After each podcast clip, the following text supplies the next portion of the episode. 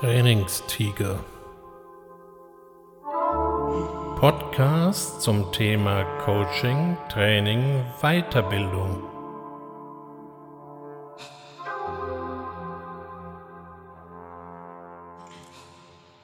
Herzlich willkommen zum Trainingstiger. Und meine heutige Frage lautet, wie halten Sie es denn mit Online-Trainings? Online-Trainings haben in den vergangenen Monaten systembedingt, wie das jetzt gerne so schön umschrieben wird, einen gewaltigen Aufschwung erfahren. Naja, was wollte man auch anders machen, als plötzlich der Lockdown zuschlug und niemand mehr auf die Straße durfte, insbesondere was macht man dann mit dem Außendienst? Ein Außendienst, der nicht nach draußen darf. Das wirkt schon etwas widersprüchlich. Ja, und dann entdeckte man eben die Möglichkeiten des Online-Trainings. Das heißt, was waren denn das für Veranstaltungen eigentlich, beziehungsweise was sind sie immer noch? Bei dem Online-Training gab es einen Termin, da durfte sich dann jeder vor seinem Rechner versammeln und eben eine Videokonferenzschaltung, wobei äh, das mit dem Videokonferenz so eine Sache war. Also, man hat den Vortragenden gesehen und das Auditorium hielt sich meist in bemühter Anonymität. Das heißt, derjenige, der das Ganze vortragen durfte, der sah in lauter leere Felder oder ebenso Platzhalter, so ein symbolisches Männchen und vielleicht noch ein Name darunter. Das ist ein Punkt, den ich generell irgendwie nicht verstehen kann. Im Privatleben wird, ich will nicht gleich sagen jeder Pups, aber unglaublich viel auf den sozialen Netzwerken geteilt, sowie Instagram, Facebook und was dergleichen mehr ist. Wenn es allerdings dann ums Geschäftsleben geht, Nein, dann ist es nicht möglich, sich vor der Kamera zu zeigen. Himmels willen, mein Arbeitszimmer ist so unaufgeräumt oder was dergleichen an Argumentationen dann mehr kommt. Interessanterweise reagierten hier die Entwickler und die Technik wieder schneller als die Anwender und boten virtuelle Hintergründe an. So konnte man sich dann eben vor einer norwegischen Polarlandschaft inklusive Nordlicht präsentieren oder eben auch vor afrikanischem Savannengras thronen. Interessanterweise habe ich bis heute keinen virtuellen Hintergrund gefunden, der ein aufgeräumtes Arbeitszimmer zeigt, das wäre vielleicht noch eine echte Marktlücke.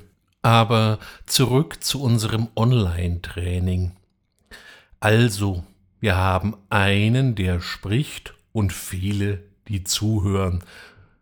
Und der teilte dann seinen Bildschirm, präsentierte Folien, dabei waren die Folien dann ganz groß und er ganz klein und das ging dann mal 45 bis auch mal 90 Minuten lang. Ich frage mich an dieser Stelle, was eine solche Frontbeschallung mit einem Training zu tun hat.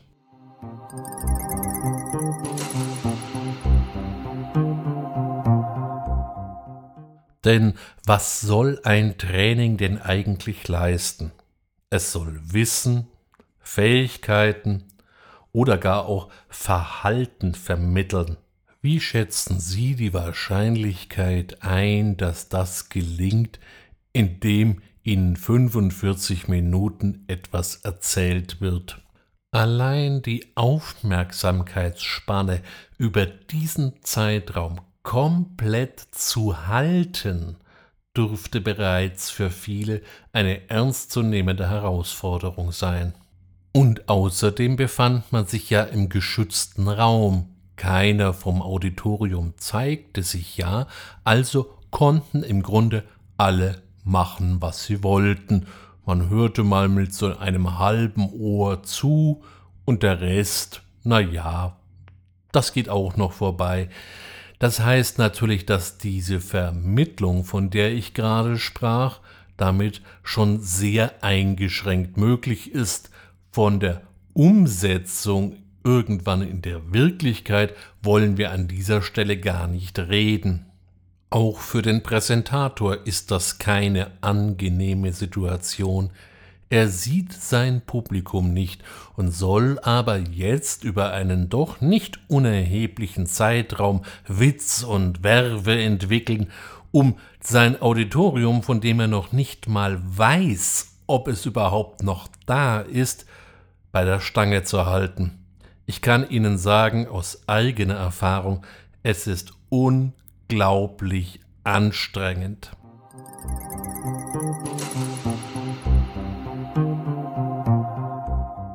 Jetzt könnte man natürlich einwerfen, na ja, das war aus der Situation heraus geboren, das hat einen ziemlich kalt erwischt und man musste ja irgendetwas tun.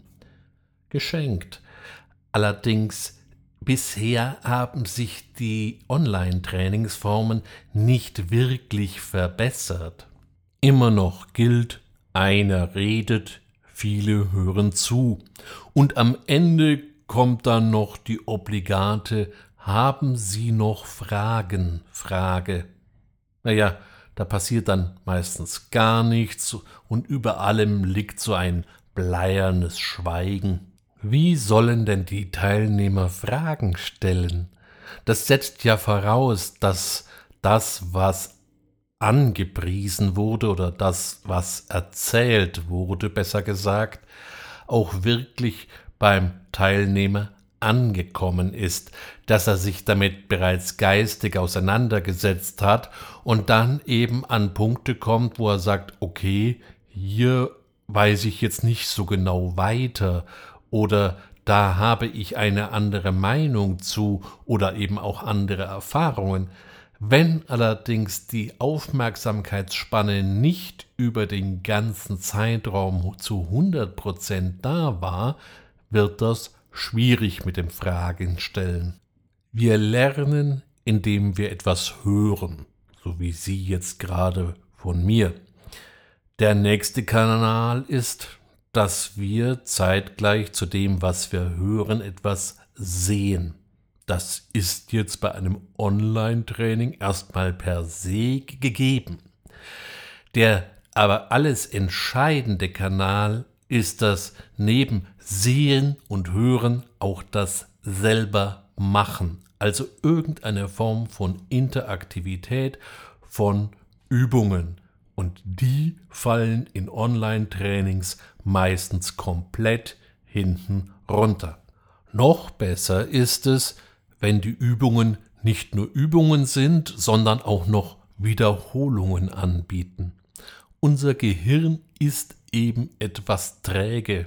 Es ist zwar lernfähig bis ins hohe Alter und kann immer noch seine Synapsen, sprich seine Verschaltungen ändern, aber es ist etwas langsam und es braucht dafür Zeit und es braucht dafür Wiederholungen. Also es hilft nichts, wenn man sich vor den Rechner setzt und sagt, okay, ich schaue mir das mal an und das war's dann. Sie mögen einwerfen, ja stopp, aber es gibt doch so viel YouTube-Tutorials, das sind einfach auch nur kurze oder manchmal etwas längere Videos für wirklich jedes mögliche und unmögliche Problem der Welt.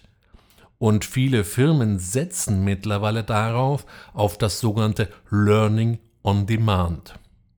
Ja, das ist richtig. Und das ist ehrlich gesagt, wie ich finde, auch sehr angenehm, wenn ich irgendwie ein Computer- oder Programmproblem habe. Es findet sich garantiert ein Tutorial dazu. Das kann ich mir dann so oft ansehen und immer wieder stoppen und rumprobieren, bis ich es wirklich verstanden habe. Also habe ich die Möglichkeit der Übung und der Wiederholung. Auf der anderen Seite ist natürlich der Punkt, dieses Learning on Demand funktioniert nur, wenn es um Wissen geht und vielleicht gerade noch um Fähigkeiten. Diese Videos sind mit Beispielen garniert, so kann ich mir das dann anschauen und kann auch in einer darauffolgenden Transferleistung das Ganze auf mein spezifisches Problem übertragen. Das hilft meistens. Allerdings kann auf diese Weise keinerlei Verhalten geübt oder vermittelt werden, denn hier ist die Interaktivität der Dreh- und Angelpunkt. Wenn es zum Beispiel um Fragetechniken im Verkauf oder um Präsentationsfähigkeiten geht, natürlich kann ich Ihnen das erzählen und ich kann Ihnen auch ein paar Beispiele nennen, aber deswegen können Sie es noch lange nicht.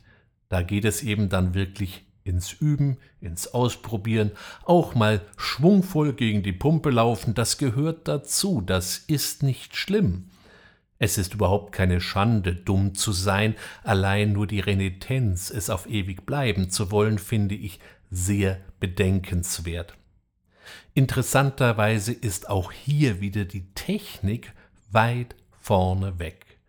Alle großen Videokonferenzsysteme weisen heute Gruppenarbeitsräume oder englisch Breakout Rooms auf. Das heißt, wir können genauso wie früher in einem Präsenztraining eine Gruppe aufteilen in kleine Gruppen, dann gibt es Aufgaben, die müssen erledigt werden und nach einer bestimmten Zeit X kommt die Gruppe im Plenum zurück und stellt ihre Ergebnisse vor. Alles wie gehabt. Das heißt, im Grunde hat sich nur der Kanal geändert. Früher fuhr man durch die Republik und traf sich in einem Hotel. Ja, das ist heute schwieriger geworden. Außerdem müssten alle sehr weit auseinander sitzen und wenn dann plötzlich alle auch noch eine Maske tragen sollen, dann ist das ungefähr genauso wieder wie mit den Platzhaltern. Nee, das führt zu nichts. Der positive Aspekt ist, dass wir einen neuen Kanal bekommen haben, über den Training Fortbildung funktionieren kann. Allerdings haben sich die Teilnehmer nicht geändert. Wir sind immer noch die gleichen Menschen und unsere Gehirne funktionieren immer noch in der gleichen Art und Weise. Das heißt, es macht überhaupt keinen Sinn, nur weil man ein neues Medium zur Verfügung hat, sämtliche vorhandenen Regeln um Training und Fortbildung plötzlich über Bord zu werfen. Es gilt natürlich noch ein bisschen, sich an das Medium zu gewöhnen, wie zum Beispiel das Thema mit der Kamera, denn ehrlich gesagt, ich kann mich an keine einzige Veranstaltung erinnern, in dem ich an einen Raum kam und das Auditorium sich komplett Tüten aufgesetzt hatte, um anonym zu bleiben. Falls Sie jemand sind, der dort andere Erfahrungen gemacht hat, würde ich mich freuen, mich mit Ihnen auszutauschen, weil da würden mich doch wirklich die Details interessieren. Ich persönlich halte Online-Trainings für eine hervorragende Sache. Aber damit sie auch erfolgreich sind, dürfen wir nicht plötzlich sämtliche alten Trainingsregeln in die Tonne kloppen. Das wäre auch ein bisschen schade drum. Darüber hinaus bleibt ja immer noch die interessante Frage, wie man generell Trainings erfolgreich gestalten kann. Erfolg heißt dabei, dass das, was vermittelt wird, auch tatsächlich den Eingang in die Wirklichkeit, in den Alltag findet. Aber das ist nochmal ein weites und sehr spannendes Thema, was ich ein andermal beleuchten werde. Bis dahin wünsche ich Ihnen eine gute Zeit. Vielen Dank fürs Zuhören und freue mich auf ein Wiederhören.